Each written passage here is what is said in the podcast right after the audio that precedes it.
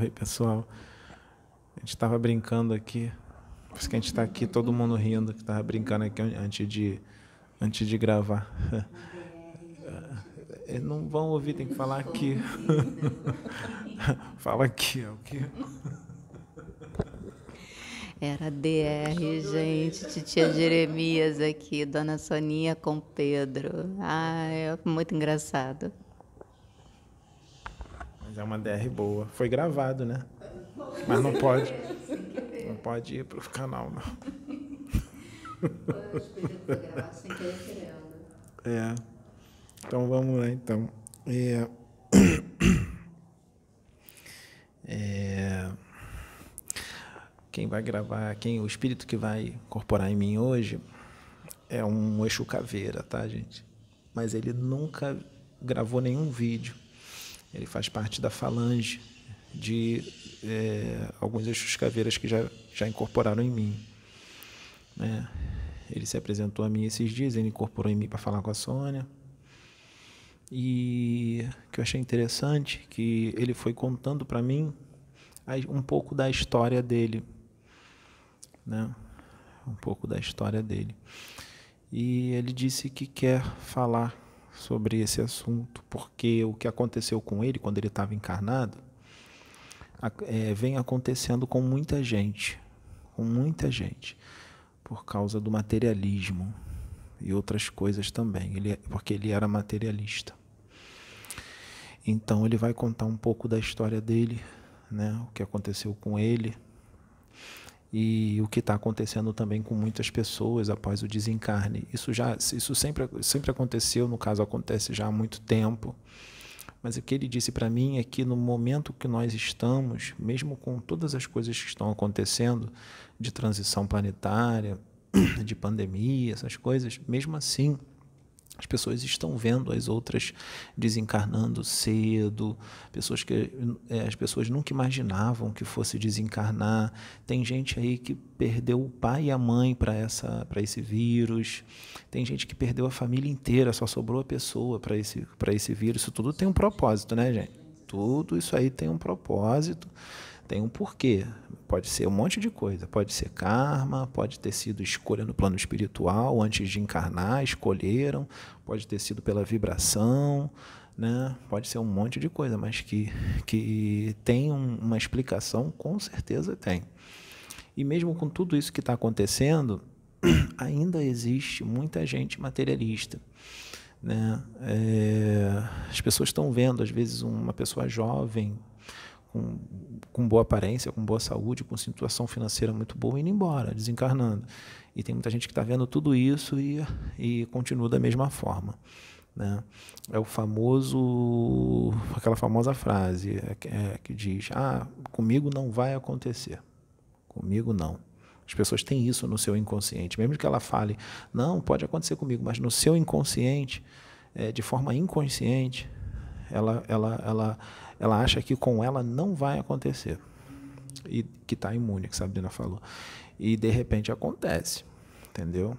É, então ele vem falar sobre isso, sobre essa história dele com relação a algumas coisas que estão acontecendo com muita gente aí que está desencarnando e algumas coisas que estão acontecendo, tá bom? Eu vou. Quer falar, Sabrina? Tá. Isso que o Pedro está falando, gente, é até assim, reforçando, trazendo um pouquinho para esse momento que nós estamos vivendo. É uma pessoa lá do meu trabalho, que a Sônia hoje acabou passando lá e teve notícias com relação a essa pessoa que é, eu conheço, meu irmão conhece, enfim, ele pegou Covid, mas ele também é, não negligenciou um pouco, porque muitas das vezes eu via ele sem máscara, né, lá. Então, é aquilo que o que foi trazido naquela mensagem que nós temos que fazer a nossa parte, nós temos que negligenciar. Ele ficou entubado e quando foi agora final de semana ele veio a falecer. Sexta-feira ele veio a falecer e ficou uma filhinha, deixou a família né? Deixou a mulher, a filhinha, ou filhinho, não sei. Então, só para complementar, gente, isso que está falando a questão é, não só do materialismo, né, porque uma coisa acaba levando a outra, mas também a questão de a necessidade dos cuidados. É, estou me incomodando também para trazer um testemunho do que eu vivi hoje. Que eu fui num hospital aqui perto, que se chama Hospital Salgado Filho. É na sexta-feira à noite nós estivemos lá, eu e Sabrina, para levar um amigo que se acidentou e deixamos ele lá internado. A Sabrina ficou com ele, eu voltei para casa, porque meu marido não podia ficar sozinho. E a Sabrina ficou lá e eu falei, depois eu venho te pegar. E quando eu terminei tudo aqui, eu liguei para Sabrina e a Sabrina, aliás, Sabrina ligou para mim e disse assim: "Mãe, vem para cá" porque eu não estou me sentindo muito bem. Tem muito espírito aqui em cima de mim. E, e eu tô, não estou conseguindo mais me segurar. Vem para cá que eles estão precisando de ajuda. Eu fui lá rápido, fiquei preocupada, porque tive que deixar meu marido sozinho em casa, e fui lá correndo. E segurei na mão dela, lá no hospital, e, fiz um campo de força em volta dela. ela melhorou. Eu mentalizei com os mentores para resgatar aqueles espíritos e falei para ela: vamos embora para casa, porque já resolvemos o que tinha que ser resolvido. E voltamos para casa. Chegamos aqui. É, é, chegamos aqui, fomos orar. E ela sentiu quando todos os irmãos foram retirados e foram levados para a casa de acolhimento aqui da plataforma de oração do, no, da, no plano espiritual. E hoje eu tive que voltar no hospital novamente, mas eu fui sozinha e fui em espírito de oração. Só que eu tive que conversar com o assistente social sobre este amigo. E, e senti quando os irmãos se aproximaram de mim. E, inclusive, na sexta-feira, quando eh, nós viemos que fomos orar, os irmãos falaram. Trouxemos muitos, porque está desencarnando muita gente. Tem, e eles falaram que tinha muitos espíritos que estão estão desencarnando, estão tão desorientados que alguns estão presos no hospital, outros estão presos em suas casas e outros estão presos em seus trabalhos. E outros estão andando pelas ruas desorientados. É, porque eles estão tão presos à matéria que eles não estão enxer conseguindo enxergar nada. Ah, então, é, eles no, na terça, é, na, o Pedro estava trabalhando na sexta, não estava aqui conosco. Aí eu e Sabrina fomos orar e, e os mentores levaram, inclusive depois eles falaram conosco que é, trouxeram uma boa parte, mas não trouxeram todos. Aí hoje eu retornei lá e fui preparada, porque eu sabia que ia ter resgate também.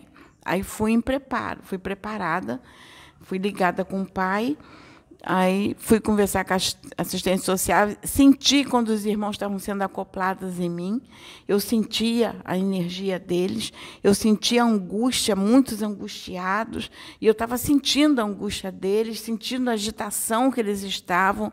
Eles estavam assim numa agitação muito grande, muito angustiados, eu estava sentindo tudo isso. E a assistente social sentiu que eu, que eu estava, eu, ela achou até que eu estava agitada, que eu estava num estado de ansiedade muito grande. Só que eu não podia explicar a ela que eu não estava ansiosa, eu estava sentindo a agitação dos irmãos. Eu estava muito equilibrada, consciente do que eu estava fazendo, mas eu estava sentindo o que eles estavam sentindo. E vim, quando terminei de resolver o problema do amigo, vim embora. Não, quando eu estava retornando, Aí eles falaram comigo: passa no trabalho da Sabrina, que vai ter resgate. Eu fui, passei no trabalho da Sabrina por causa desse irmão, que não estava é, bem e nós não sabíamos que ele tinha falecido. Aí eu passei lá e perguntei por ele. Eles disseram ele faleceu na sexta. Eu falei, então ele está aqui. Mentalizei com ele e falei, senhor, acopla ele em mim que eu, que eu vou para vou lá se tu me incomodou para eu estar aqui, é porque é para resgatar este irmão também. Aí fui seguir, eu até ia pedi para o meu sobrinho me pegar de carro. Eu falei, não, eu vou caminhando, porque eu vou em espírito de oração, e se tiver mais algum perdido pela rua, tenho certeza que Deus vai resgatar. Aí vim oração pela rua, andando devagar, orando até chegar em casa, porque eu falei, Senhor, eis-me aqui, Pai. Sou teu instrumento, eu vim para isto, eu vim para fazer a tua obra, eu sou teu instrumento, Pai. E vim caminhando, Pedro está rindo, porque ele sabe que eu faço isso o tempo todo, ando pelas ruas orando e pedindo a Deus para socorrer os irmãos. Então, quando eu cheguei aqui, liguei para a Sabrina e para o Pedro, fomos orar. Aí o mentor falou: realmente todos foram acoplados em você, já foram resgatados. Então, graças a Deus, já foi removido mais irmãozinhos do hospital, o amiguinho da Sabrina lá do trabalho já foi recolhido. Então, muitos já foram ajudados, graças a Deus. E só para complementar, meus irmãos, com relação ao hospital, quando a Sônia chegou lá, ela viu como é que eu estava. Eu estava numa tremedeira, me arrepiando muito, porque eram muitos em cima de mim e pedindo socorro, pedindo ajuda. Até tentava me comunicar com eles e falando: socorro vai vir, não está sendo negado socorro a vocês.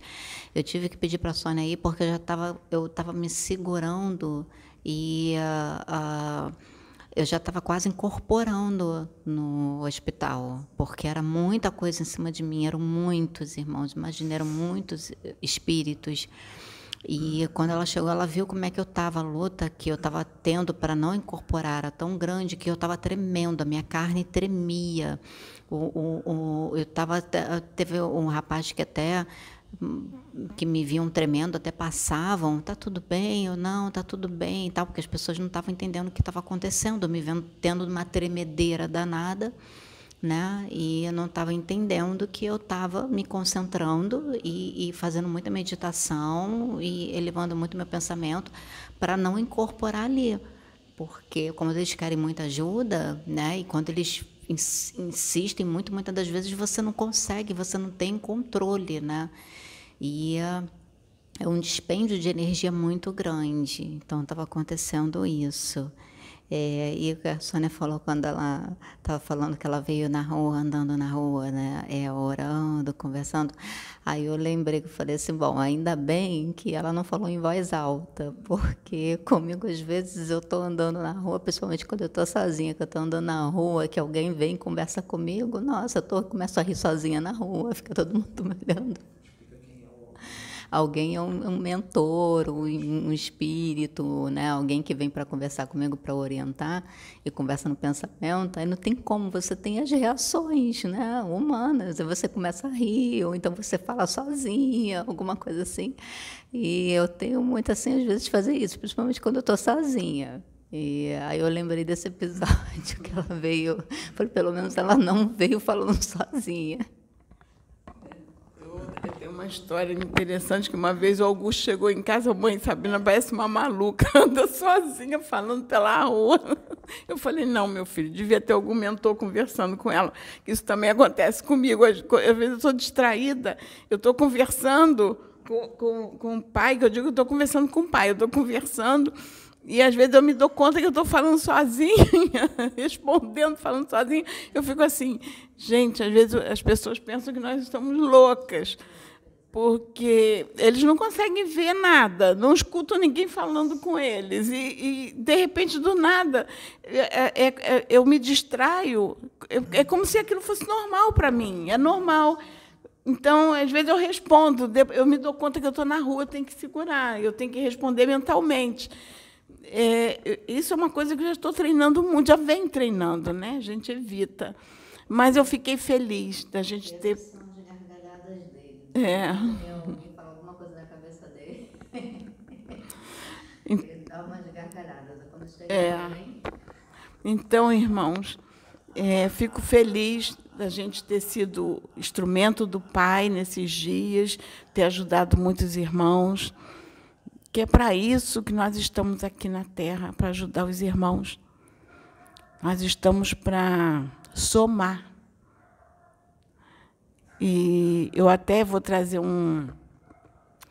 Vou trazer um. Eu não vou citar nomes, porque foi até interessante. Uma, uma comunicação que eu tive com uma irmãzinha hoje, e que ela estava é, colocando sobre é, vizinhos que fazem muito barulho, com som, com, com festa, com bebidas. Né?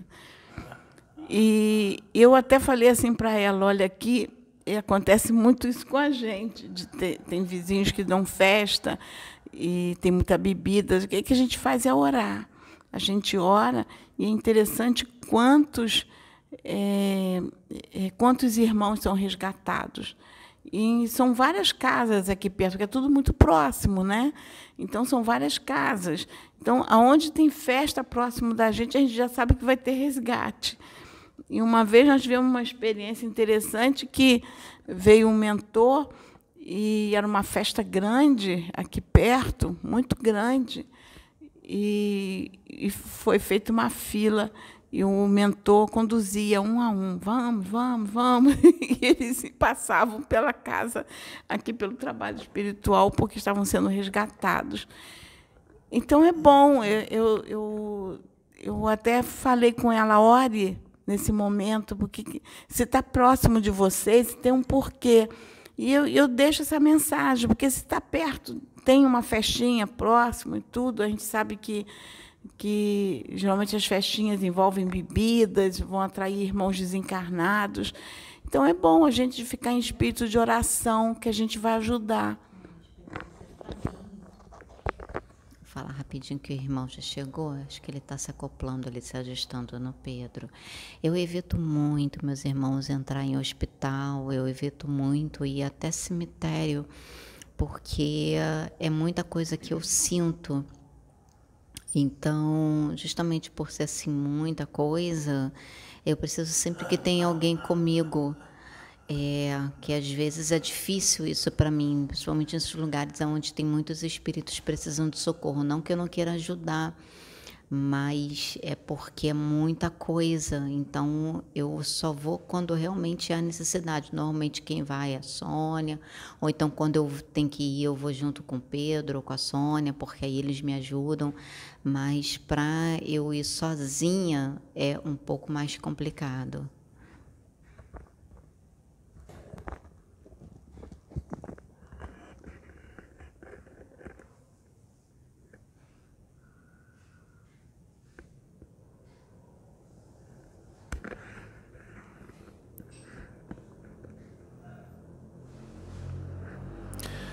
Laroia.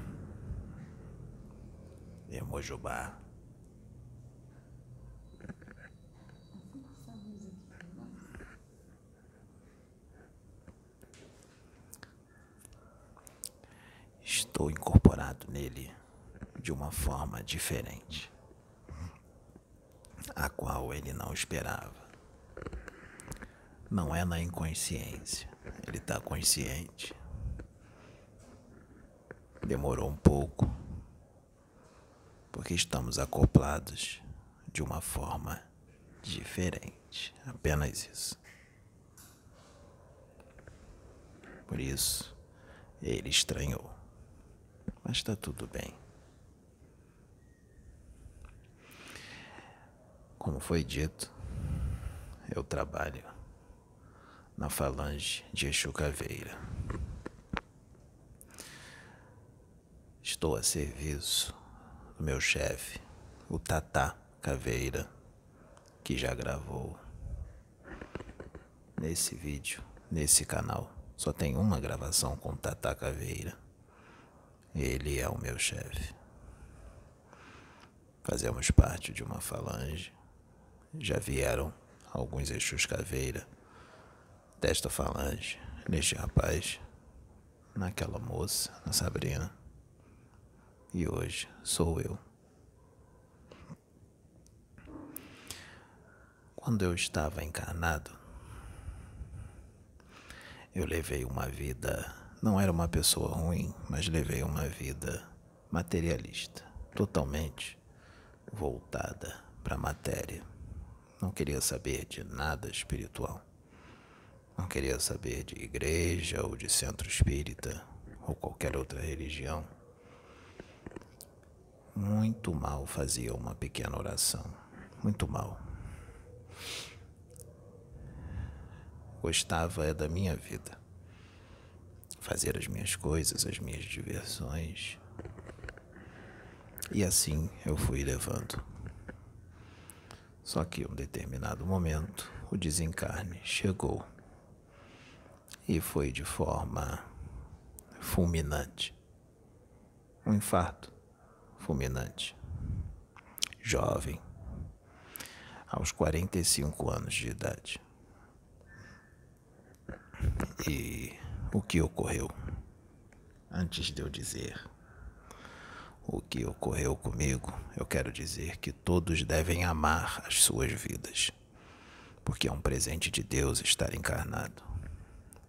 Mas prestem bem atenção. É necessário amar as suas vidas na medida, não em excesso. Não idolatrar o seu corpo, a sua vida. Ela não pode ser idolatrada. Ela deve ser apenas respeitada e amada, não idolatrada. E todos devem estar sempre agradecidos por estarem encarnados, principalmente neste momento de transição, pois aquele que aproveitar a chance encarnatória para fazer a reforma necessária, seguir essa reforma, dará um salto grande na evolução e você pode não perceber durante a encarnação. Mas quando você desencarnar e chegar no plano espiritual, você vai perceber o quanto valeu a pena toda a dedicação para se reformar internamente. Por isso eu digo: amem suas vidas, mas na medida. Não um amor exagerado, um amor doentio, porque pode causar problemas durante a encarnação que vocês muitas das vezes não perceberão e após o desencarne, porque podem ter certeza um dia ele chega mais cedo ou mais tarde, seja jovem, de meia idade ou seja, na velhice, na fase idosa. Vai chegar. Mas não fiquem pensando nisso também, porque não tem mistério nenhum desencarnar. Não tem mistério algum, porque se continua vivo, só se abandona o invólucro pesado, o invólucro denso da matéria. Claro. Tu sabe que eu tô curiosa. Fala. Vamos lá. Porque eu, eu tô olhando Ó, pro Pedro. Já tá dizendo aqui para mim para você botar o microfone na boca. Então tá na boca é. dele. Eu tô olhando ah, na minha. Eu tá, tá eu tô olhando pro Pedro. Sabe como é que é? Não, porque eu tô olhando pro Pedro. O Pedro às vezes ele tem umas formas mais brutas. Mas eu tô olhando, tem umas, uma, uma, uma a forma muito suave, muito, muito tênua. Eu estou sentindo essas formas. Eu, eu não estou conseguindo visualizar, mas tô, mudou totalmente a expressão dele, porque está com, com a, a, o formato diferente, muito suave. É como se fosse é, um formato muito delicado. Eu sou um espírito calmo. Um espírito bem calmo. Ele também é. Ele é mais do que eu. Não, o formato. Sim, eu já entendi. Mas existe algo, uma diferença entre eu e ele. Ele tem hormônios e sangue nas veias. Ele está encarnado. Isso é normal. Você também. Você é muito calma, muito serena. É normal da carne ficar um pouco agitado. E o espírito dele sente que chegou a hora, a responsabilidade. É normal. E dentre outras coisas também. Não precisa dizer. Hum. Após o meu desencarne, com esse infarto fulminante, eu me vi agarrado ao meu corpo. Agarrado ao meu corpo. Fiquei um tempo assim, alguns poucos anos, agarrado ao corpo em média, sete, oito anos, agarrado ao corpo, sentindo tudo o que acontecia com meu corpo. A putrefação, os vermes, o cheiro, tudo isso que vocês já sabem. Até que chegou um momento em que eu consegui me desgarrar do corpo, mas ninguém me tirou do corpo. Aconteceu, porque também isso acontece. Do espírito se desgarrar do corpo sem o auxílio de outros espíritos e de médiums. Às vezes isso acontece porque é tudo questão da mente. Ou seja, eu tinha melhorado um pouco e consegui me desprender sozinho. Mas continuei no cemitério. Continuei lá. Porque eu posso ter melhorado um pouco, mas ainda estava ruim. E o que aconteceu com o meu corpo perispiritual, tanto enquanto eu estava agarrado ao corpo, quando quando eu saí, que foi piorando mais, vai piorando, de acordo com a mente. Não perdi a razão, mas perdi o equilíbrio. Perdi um pouco da minha razão, mas não totalmente. E me transformei no que no cemitério nós, os caveiras, chamamos de cavernícolas. Quem são os cavernícolas? Existem duas formas que tem no cemitério que eu vou falar aqui. O outro craveira já falou, mas eu vou falar de novo porque é o que aconteceu comigo. Ah, existem duas formas que eu quero dizer: os cavernícolas e o que nós chamamos de fura-terra eu me transformei num cavernícola. Por quê? O amor excessivo ao corpo, à matéria, à vida material, às sensações, aos sentidos, aos instintos da matéria, muito apegado. Apegado também às minhas coisas, aos meus bens materiais, minha casa, apegado ao meu carro, às minhas roupas, a alimentação, a comida e apegado também a pessoas. Porque o apego a pessoas não deixa de ser uma espécie de materialismo. E quando eu me desprendi do corpo, a minha mente foi criando esta forma perispiritual de cavernícola, como ela é. É como se fosse aquele filme A Volta dos Mortos-Vivos. Você é um vivo, um morto-vivo, um fantasma. O seu corpo perispiritual está em decomposição, aparecem parte dos ossos. É fétido. Nós perdemos a fala, ficamos grunhindo como se fosse um bicho. Não conseguimos falar quando nos transformamos em cavernícolas. Os vermes passam pelo corpo perispiritual.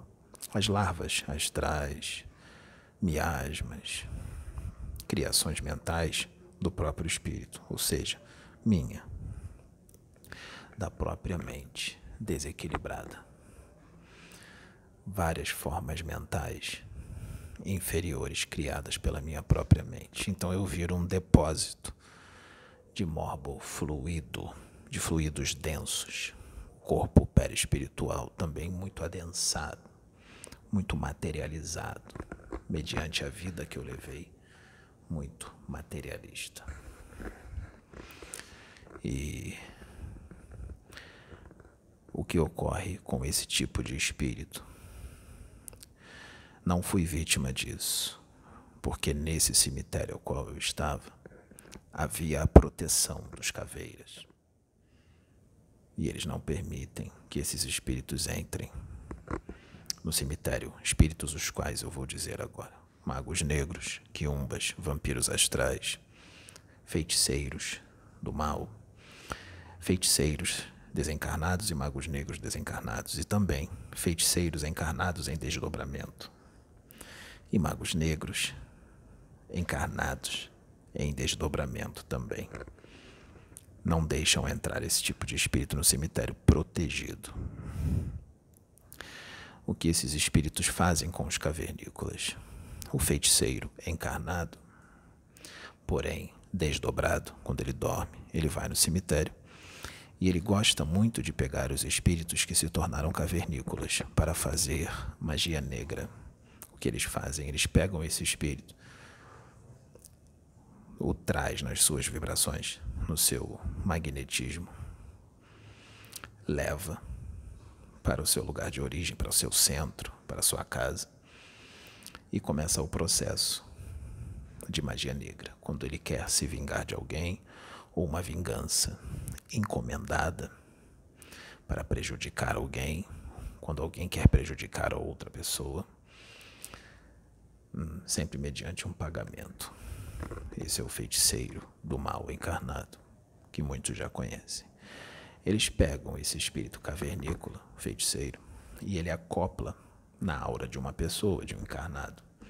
Se houver sintonia mental e emocional do encarnado com o espírito, fica mais fácil, porque o cavernícola é desequilibrado emocionalmente e mentalmente, de vibrações baixas. Se o encarnado estiver sintonizado, fica muito mais fácil. Acopla o espírito cavernícola no encarnado. E o que ocorre? Todo o morbo fluido que está no corpo perispiritual do espírito cavernícola é transferido por ressonância para o encarnado também há um processo simbiótico né, da mente do cavernícola com o encarnado, do encarnado com o cavernícola, e das emoções do cavernícola para o encarnado e do encarnado para com o cavernícola. Nesse acoplamento, um morbo fluido passa para o encarnado, ele fica doente fisicamente, várias doenças, vários problemas físicos aparecendo.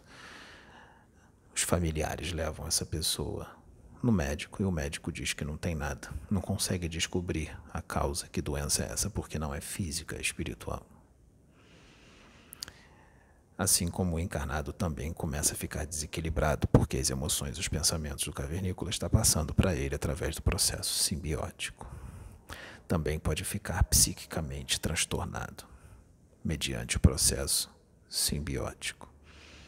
Isso se resolve numa casa de umbanda séria, no centro espírita, até em igrejas evangélicas pentecostais também se resolve.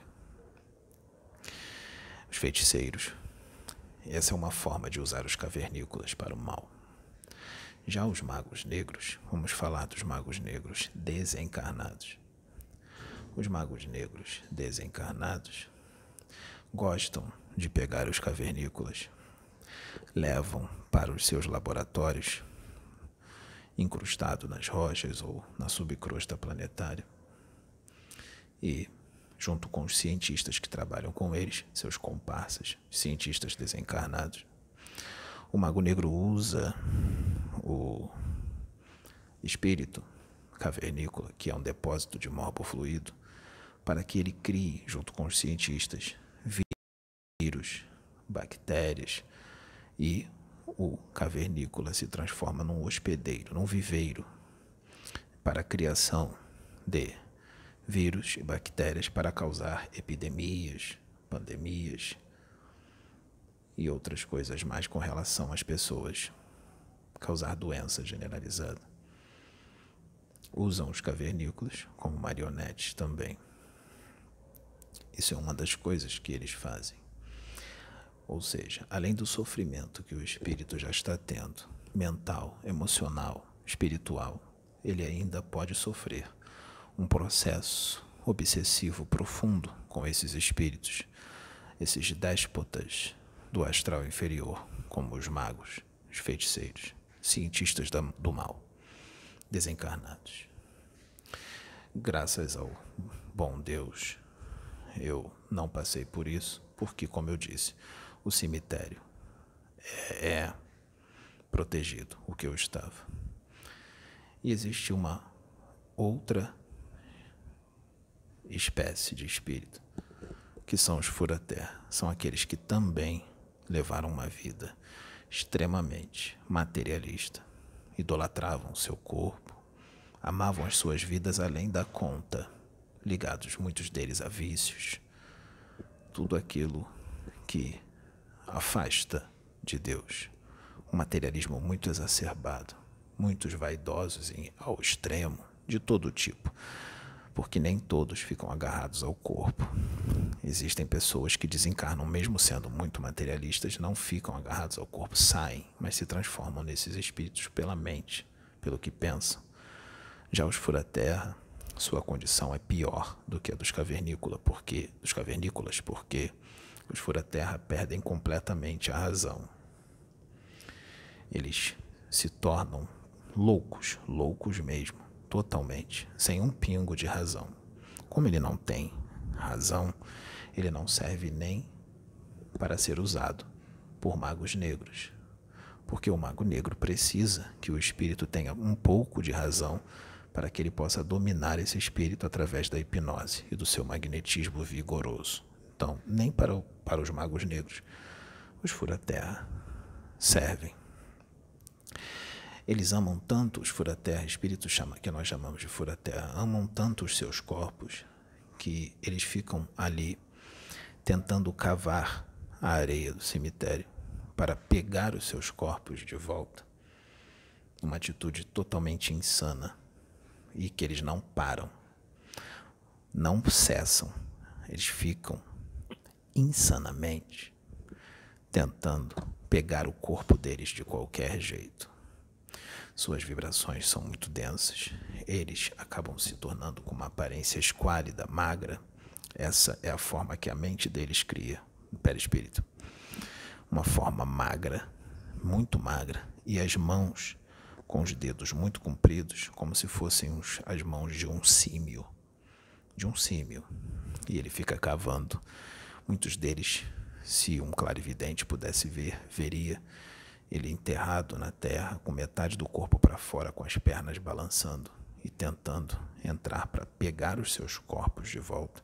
Para entrar, eles estão revoltados, revoltados porque estão desencarnados. Não queriam estar desencarnados. Estão revoltados, uma revolta muito intensa. Muitas das vezes, esses fura-terra saem do cemitério e saem andando pelas ruas à noite, e quando clareia, o sol sobe.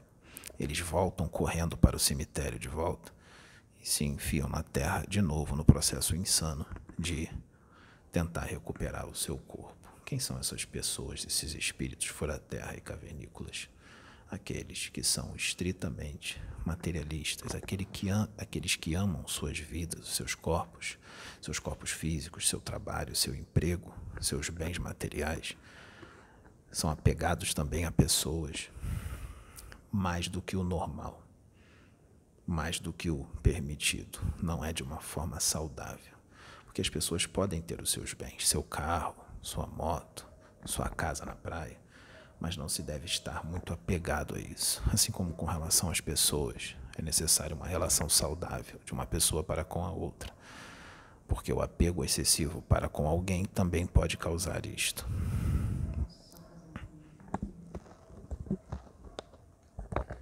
Então, no caso, pelo que você está falando, a pessoa ela se torna um possuidor dos bens e um não possuído pelos bens, né? Ou seja, a pessoa que se deixa possuir pelos bens, ela passa a ser um possuído, né? E quando você se torna um possuidor, você sabe que você precisa, mas você não fica escravo daquilo.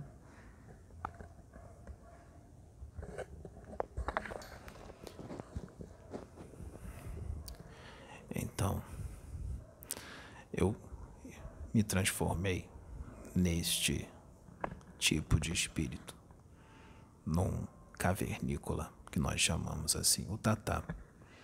Em determinado momento que eu estava preparado, estava melhor psiquicamente, emocionalmente, mas ainda muito ruim, mas um pouco melhor. Fui resgatado com ele, junto com outros espíritos, alguns outros que estavam na forma cavernícola. Com relação a mim, passei por todo um tratamento no plano espiritual, toda uma limpeza.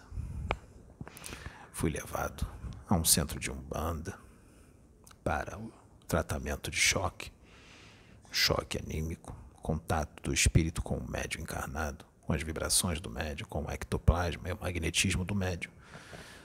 Nos tira daquele transe mental louco e também serve como uma limpeza para o nosso corpo extremamente materializado e depósito de morbofluido. É claro que tudo é feito de uma forma para que o morbofluido que está no espírito não passe para o médium. Existem várias formas de fazer isso sem prejudicar o médium. Há campos, campos de força que são colocados ao redor dos médios. Muitos desses campos são colocados pelos caboclos ao redor dos médios, por preto velho também, para que o morbo fluido do espírito não passe para o médium e o médium fique bem. Também, depois de toda essa preparação na Umbanda, somos levados num centro espírita para a doutrinação, para a evangelização, para casas, casas espíritas que existem, casas espirituais. Eu digo na esfera astral, justaposta à casa física. Há verdadeiros postos de socorro, justapostas à esfera física, a casa física, seja espírita ou evangélica. Também somos levados a algumas casas evangélicas, pois há uma construção astral justaposta à igreja ou ao centro espírita. E ali nós somos educados, instruídos. Depois de eu passar por tudo isso, eu fui convidado pelo Tatá, que me resgatou, para me tornar um Exu Caveira e eu aceitei. E aí houve uma série de estudos, aprendi muita coisa e comecei fazendo um trabalho mais fácil. Comecei ali como um aspirante, aprendendo com os outros caveiras. E hoje eu tenho uma certa patente. Para que possa entender, não é assim que é feita a hierarquia, as patentes. Mas para que as pessoas possam entender, eu diria que é como se eu fosse um sargento dos caveiras, como se eu fosse um sargento. E hoje estou muito bem e estou nessa falange abençoada dos Exus Caveira, que fazemos um trabalho com muito amor, com muito carinho para com os recém-desencarnados. O que eu quero dizer com tudo isso?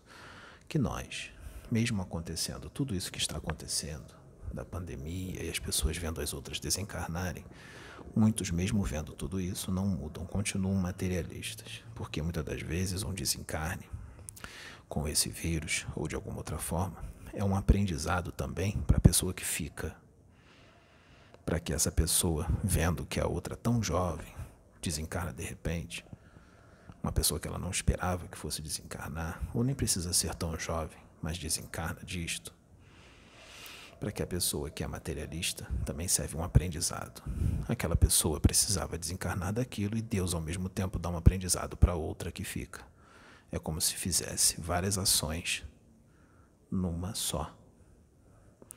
A pessoa que fica pode refletir e dizer: é, realmente, a qualquer momento estamos indo embora. Eu deveria ser menos materialista deveria me preocupar mais com o próximo, deveria ser um pouco menos um acumulador de dinheiro no banco, deveria ajudar um pouco mais o meu próximo, deveria ter um pouco menos de apego a pessoas e a bens materiais, mas não.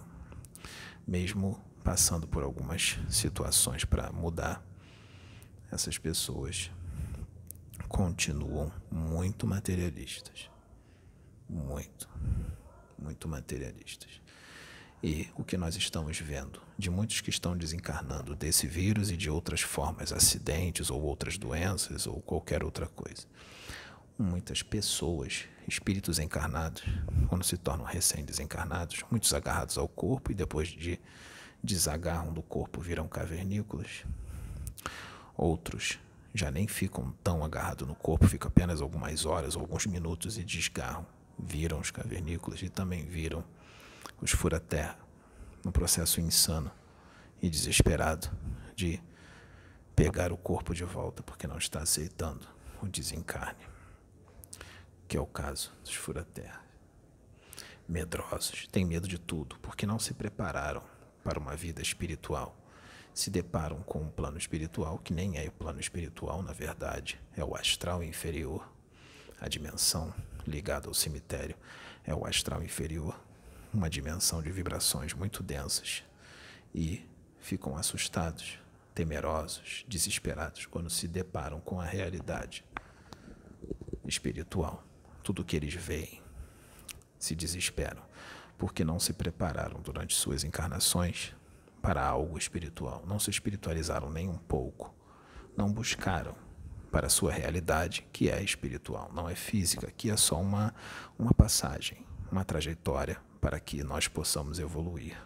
Depois nós voltamos para a nossa pátria, que é a verdadeira pátria, que é a espiritual, nossa verdadeira casa, nosso verdadeiro lar, nosso verdadeiro lugar. Aqui é só uma passagem para evoluir. Portanto, é necessário desapegar, necessário ficar mais solto, relaxar mais, não se preocupar tanto em excesso com certas coisas, porque tudo ficará para aí. O que nós estamos vendo, essas pessoas que estão, é, pessoas que estão é, desencarnando e se tornando esses espíritos se tornando esses espíritos. Muitos estão se tornando assim, outros que estão desencarnando desse vírus, por exemplo, nos hospitais, estamos vendo muitos desses espíritos nos hospitais, agarrados aos corpos. Quando o corpo vai enterrado, ele vai junto, e outros não ficam agarrados aos corpos, mas ficam por ali, pelo hospital, achando que ainda está encarnado e sentindo todas as sensações que estava sentindo quando estava encarnado. As, os sintomas da doença, sentindo falta de ar, chamando, gritando a enfermeira, dizendo que precisa de ajuda, sentindo dor no peito ou dor nos pulmões, dor de cabeça, os sintomas. E ficam ali pelo pelo hospital. Muitos, não são poucos, não. São muitos. Porque essa é a realidade da maioria da Terra. É a realidade da maioria, infelizmente.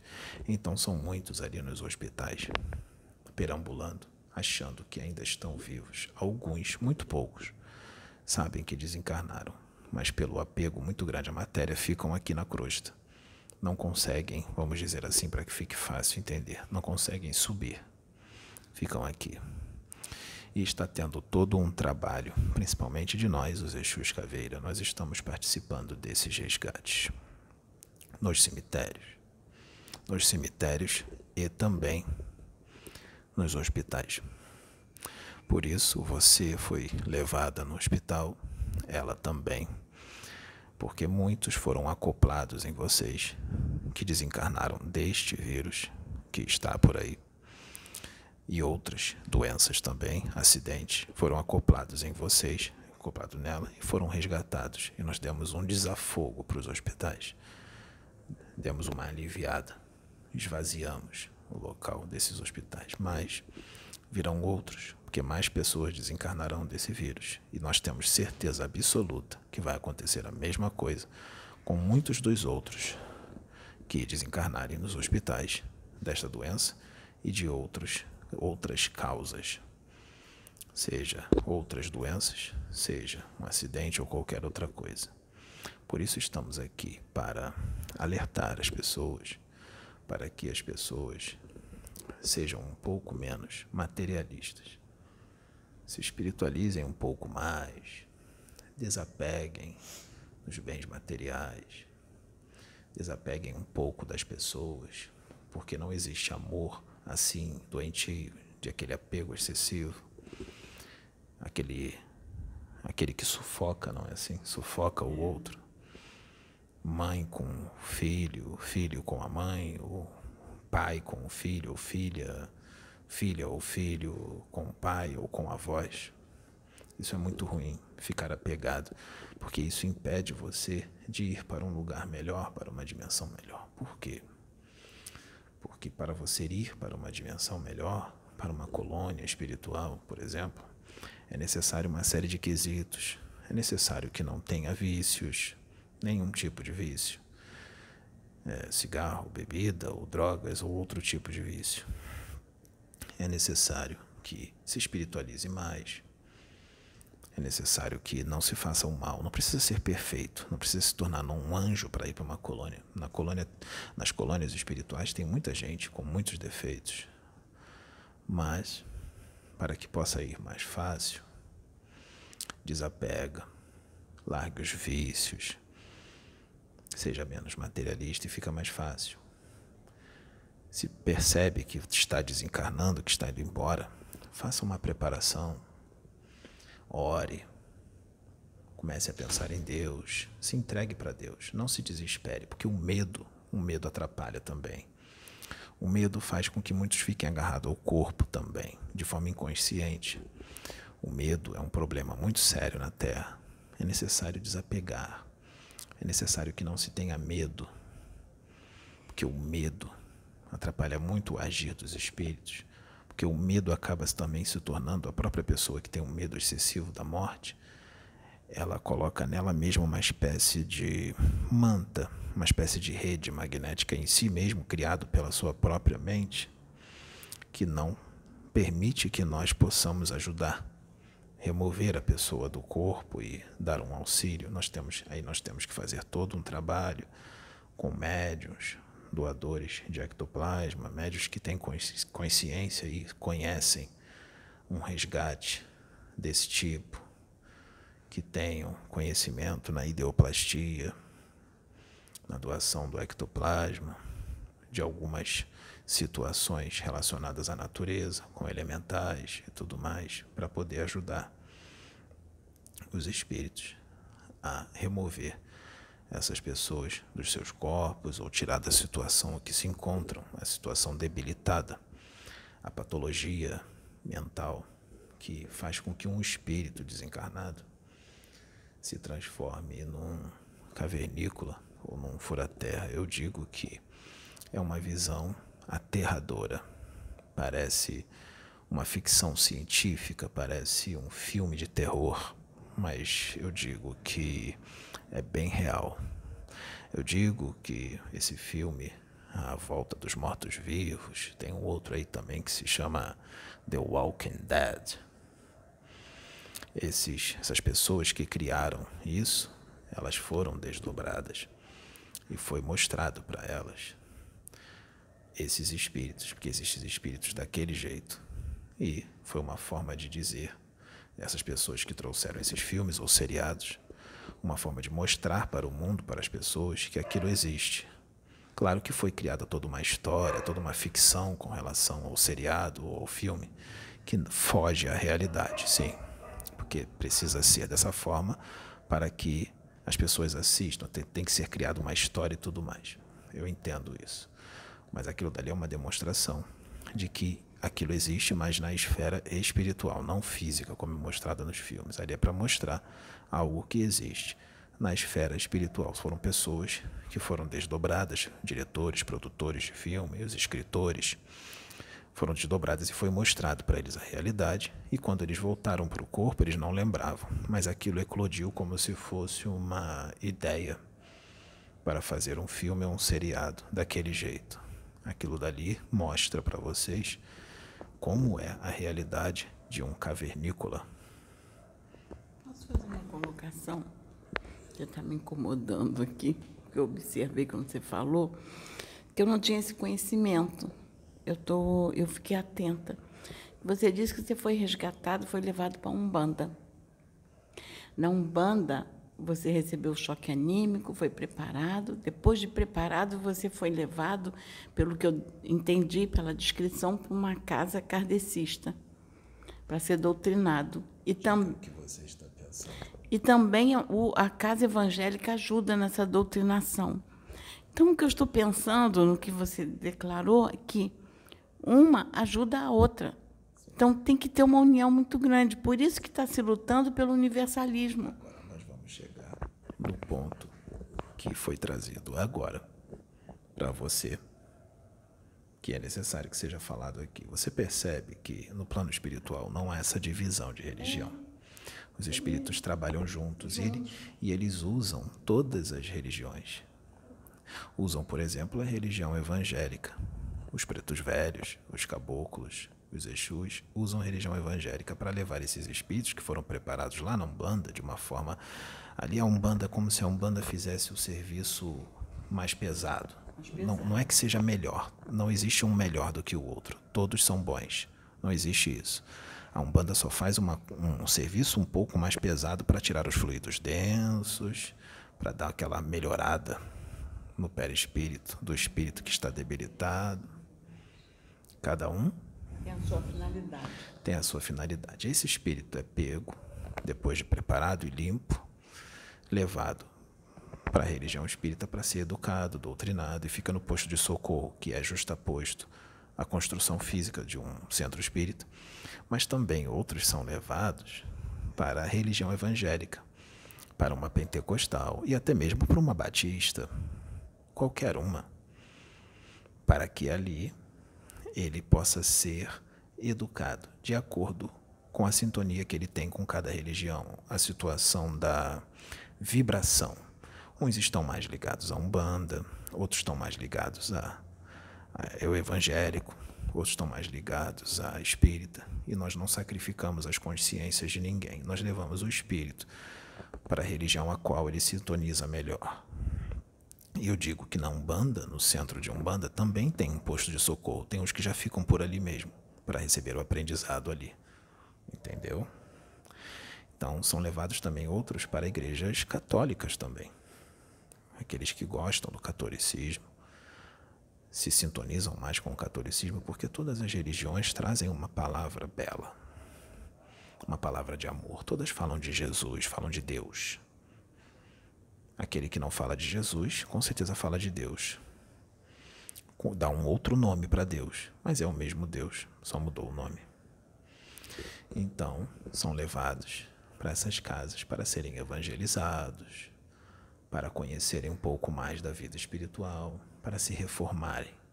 E depois, com certeza, são preparados para a reencarnação seja neste planeta ou seja num outro planeta. E quando reencarnam, chegam numa condiçãozinha melhor, porque foram instruídos, mas não quer dizer que estarão 100%, deverão buscar nas suas encarnações o espiritual e serão colocadas pessoas no caminho deles para instruí-los. Mas, claro, ocorre de nem tudo dá certo, podem repetir tudo de novo. Pode acontecer de repetir todo o erro de novo e ficar materialista de novo e todo esse trabalho e virar cavernícola de novo quando desencarnar. Por isso que a gente vem aqui para dizer para as pessoas que mudem enquanto estão encarnadas, porque algumas dessas pessoas podem estar passando por isso, já foram cavernícolas, foram preparadas e continuam materialistas.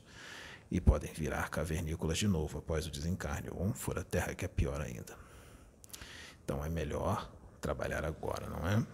Pode falar. Desculpa. Não, é que eu estava avaliando que uma coisa que eu sempre coloco aqui é a questão do julgamento, da gente não julgar. Não julgar o médium, não julgar o espírito, não julgar ninguém, nem o espírito. Não julgar. Então, é, uma pessoa que está inserida numa religião, que estuda muito a, a doutrina, muitos livros, e, e, e adota uma postura muito julgadora. É um materialista também? Esse que julga muito, ele, no caso que você disse, um evangélico. Estou me referindo a todas as religiões. No caso aí, o problema é mais da, o problema é mais da ortodoxia do materialismo. Da ortodoxia, do fundamentalismo, mas também tem materialistas que agem dessa forma, porque eles não estão, na verdade, ele, no inconsciente, eles não estão aceitando aquela informação. Mas, mas a, o que fica ortodoxo, ele não é um materialista? Nem sempre, nem sempre. Um ortodoxo, ele só tem uma visão menos expandida da realidade. Convicções próprias, interpretações é, que ele acha que é certo, que muitas das vezes são interpretações errôneas da realidade. Muitos desses fantasiam o espiritual. Há vários casos diferentes. E existe também, sim, como você disse, o materialista, porque no fundo, no fundo, ele não está aceitando aquilo porque ele não acredita.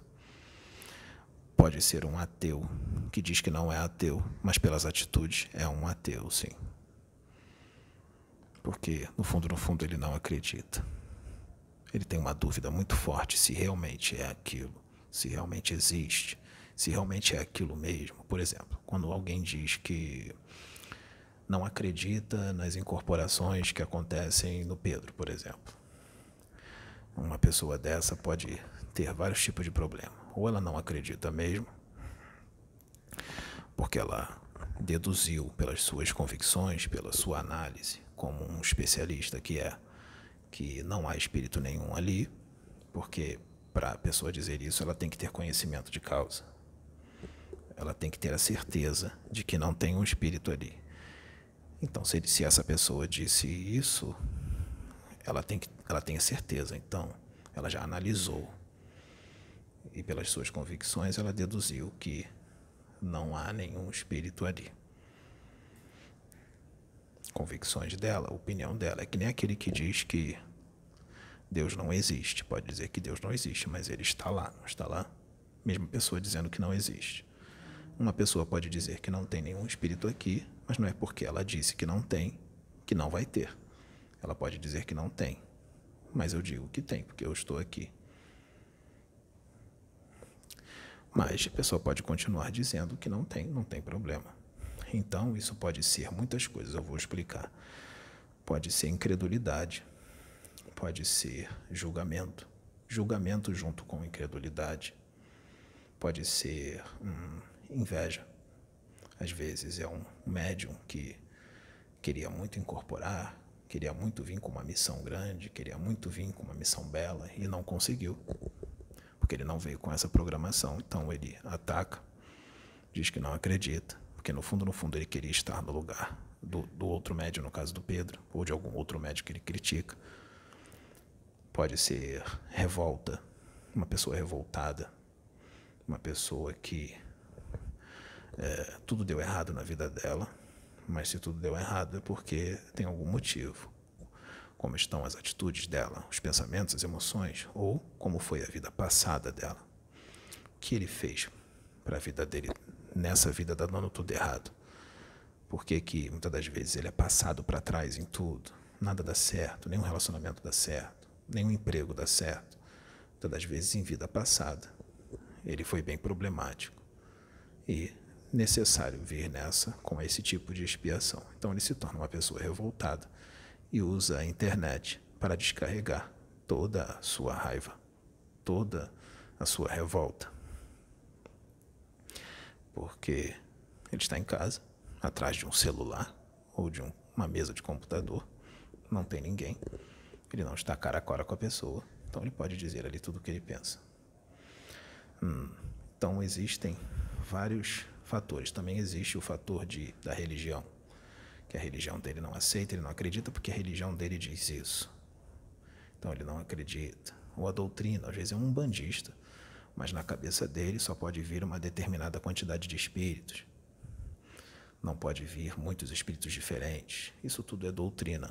Isso tudo é, é uma questão ortodoxa, ortodoxia. Isso, isso é ortodoxia. Porque se um médium for preparado para incorporar muitos espíritos, ele será preparado para incorporar muitos espíritos. E se ele não for, mas na atual encarnação houver uma mudança, uma mudança de planos, ele pode incorporar. Quando a Sabrina, por exemplo, é usada para resgate, não passa uma quantidade imensa de espíritos por você. Então, é, você está ali incorporando, eles estão acoplando, passando por você. É uma quantidade imensa de espíritos. Então, por que esse limitar é, isso é como se fosse dizer para Deus o que ele pode fazer e o que ele não pode, o que ele tem e o que ele não tem, porque isso não pode, porque é impossível. Isso pode, porque lá no livro tal está assim. Então estão limitando o agir de Deus. É por isso que esse rapaz, nós não inserimos ele em religião nenhuma. Claro, nós levamos ele numa igreja ou outra para receber uma instrução mas não se prendeu. Nós não deixamos que ele se prendesse a religião nenhuma. Senão, tudo que está sendo feito através dele hoje não poderia estar sendo feito por causa da questão doutrinária que estaria forte nele E ele ia impedir o agir dos espíritos. Por isso nós gostamos de médiums assim, que não foram ligados a religião nenhuma, porque nós podemos trabalhar de forma mais profunda. De forma mais profunda. Porque mesmo aqueles que dizem que não estão agarrados à doutrina, que são universalistas, muitas das vezes não são, não. Eles estão agarrados a regras, dogmas e impede, atrapalha muito o agir dos espíritos.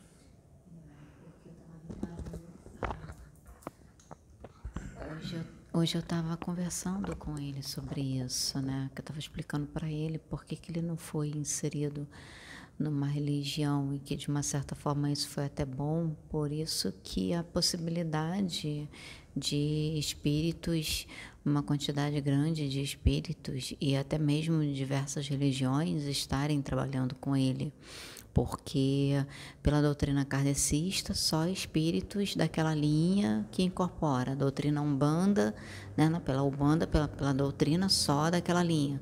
Candomblé, só daquela linha. Evangélico, só daquela forma. Então, é, eu estava explicando isso para ele, justamente por ter vindo de uma religião evangélica e ter tido que trabalhar né? Por mais que eu tivesse uma mente aberta, uma visão aberta, mas eu trouxe é, costumes da religião e eu tive que trabalhar muito o, o meu psiquismo, trabalhar muito os meus conceitos para me desapegar de tudo aquilo para me abrir para o novo. Né? Então, o fato dele não ter sido inserido, eu, ao meu ver, ao meu ponto de vista, isso facilitou muito. E a questão do universalismo, uma coisa que eu reparo, que eu reparei né, pela, pelas pesquisas que eu fiz, é que às vezes assim, tem uma religião, uma casa, vamos supor, universalista, mas se você for ver, é uma casa universalista que ela segue uma linha meio kardecista. Aí se você for ver, às vezes tem aquela um pouco da doutrina kardecista. Aí uma casa universalista, mas que ela é segue um pouco a linha da Umbanda, aí tem um pouco da doutrina da Umbanda. Então aqui é, a gente tenta não seguir linha nenhuma né? Eu digo que poucos, muito poucos, muito poucos na Terra, vamos dizer no Brasil, muito poucos no Brasil têm uma visão universalista. Muito poucos. A maioria desses que se dizem universalistas não são. Porque quando chega algo verdadeiramente novo, expandido, polêmico, fora dos padrões, eles não aceitam. Então não há universalismo.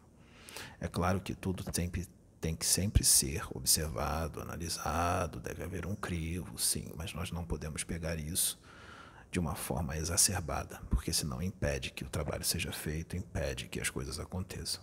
Tudo deve ter um limite, que nem a parte da mistificação. Falam da mistificação, está lá em Kardec, no livro dos médios, da mistificação pegaram aquilo ali e fizeram daquilo dali uma lei de uma forma totalmente diferente do que o que está escrito ali.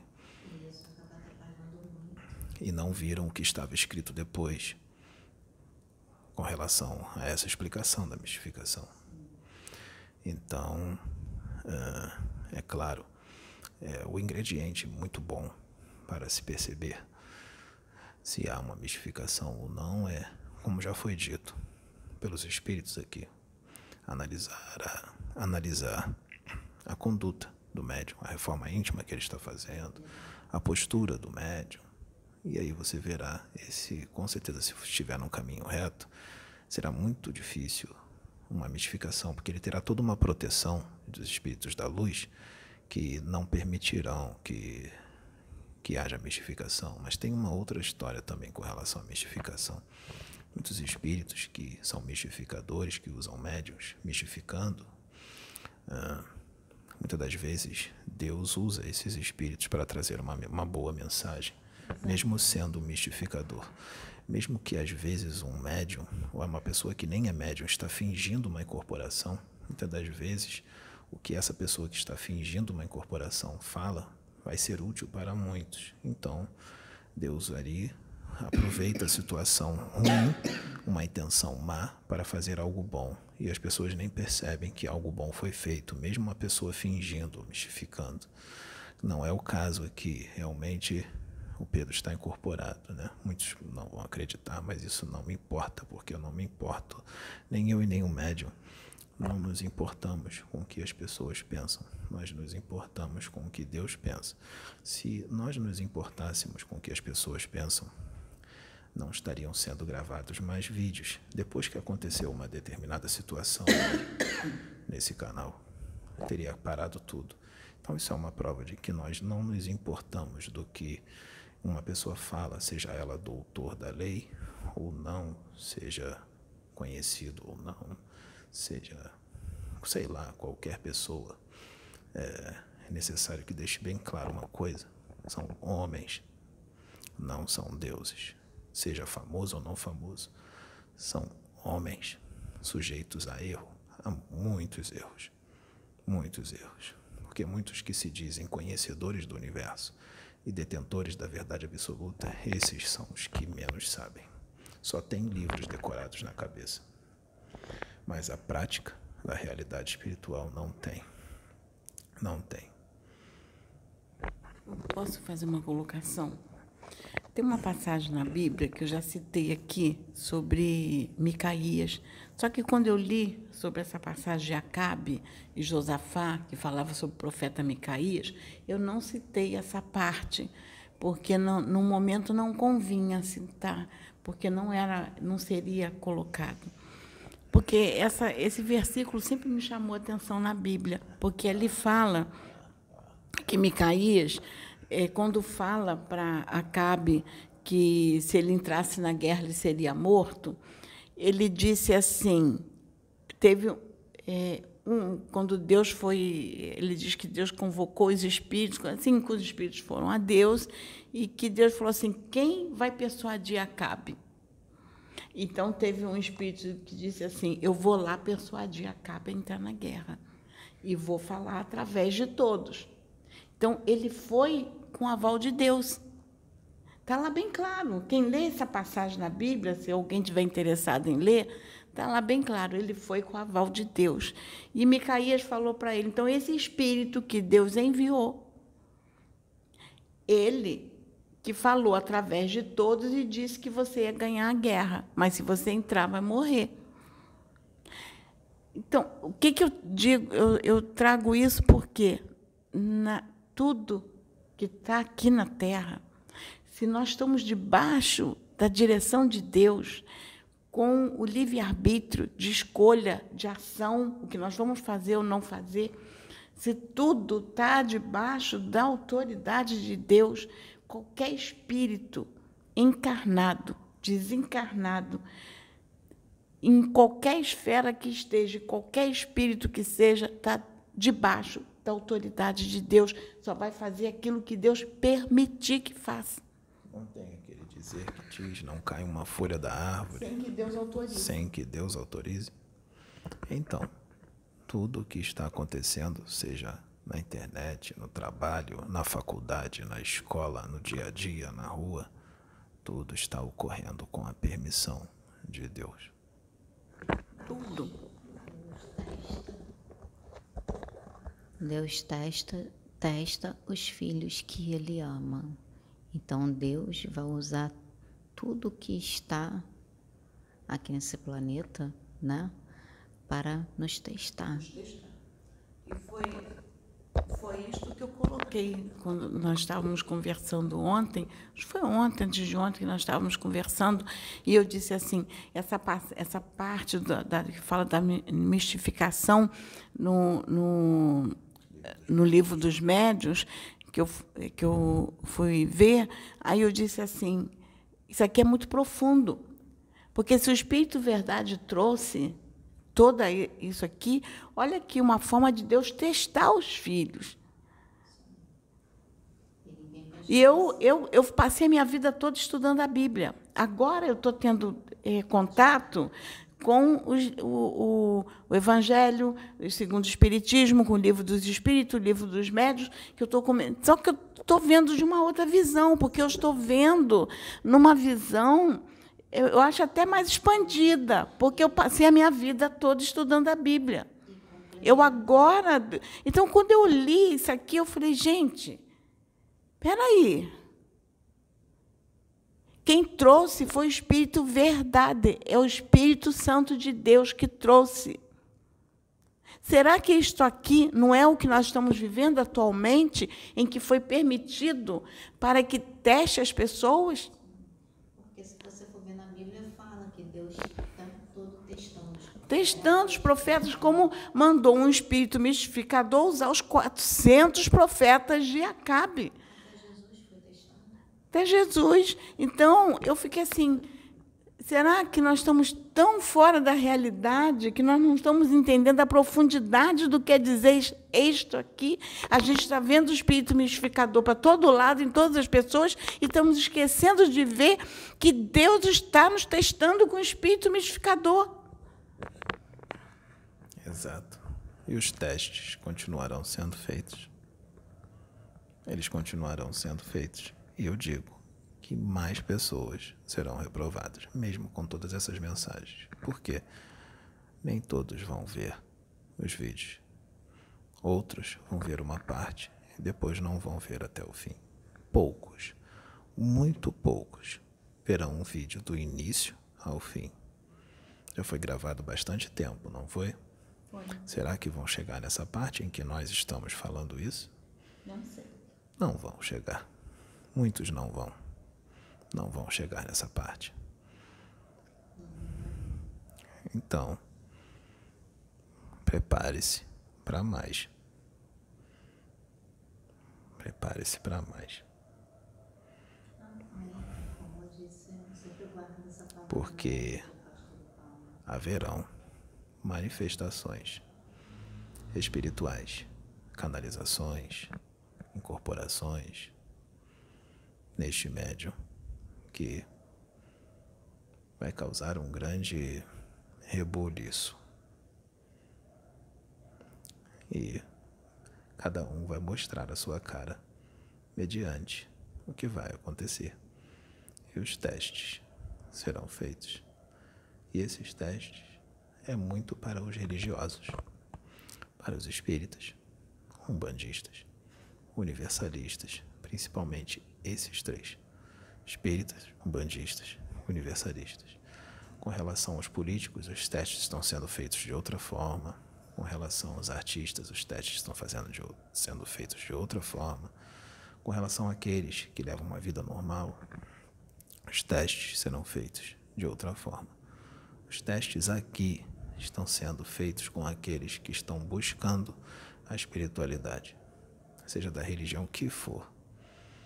Também com alguns evangélicos de todas as religiões. O que eu quis dizer é que a maior massa são os espíritas, umbandistas e universalistas, candomblecistas também. Os testes estão sendo feitos.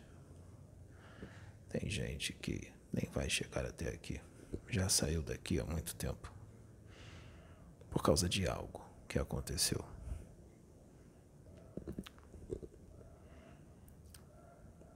Porque não se ouve a Deus. Se ouve o homem. E ai do homem que acredita no homem. Ai do homem que acredita no homem já não estão ouvindo Deus há muito tempo. O homem da terra já não ouve a voz de Deus há muito tempo. Muito poucos. Lembra dos 144 mil da Bíblia?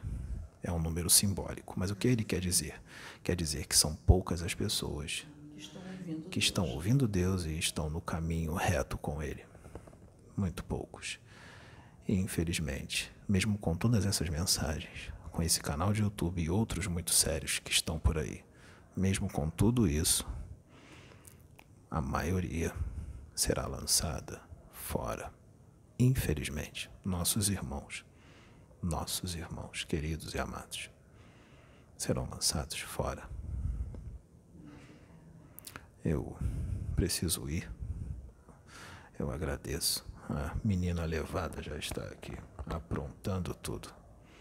Mariazinha. Sim, está louca para incorporar no Pedro. Tudo bem. Vamos lá. Muito obrigado. A paz de Deus esteja com os meus irmãos. Laroia,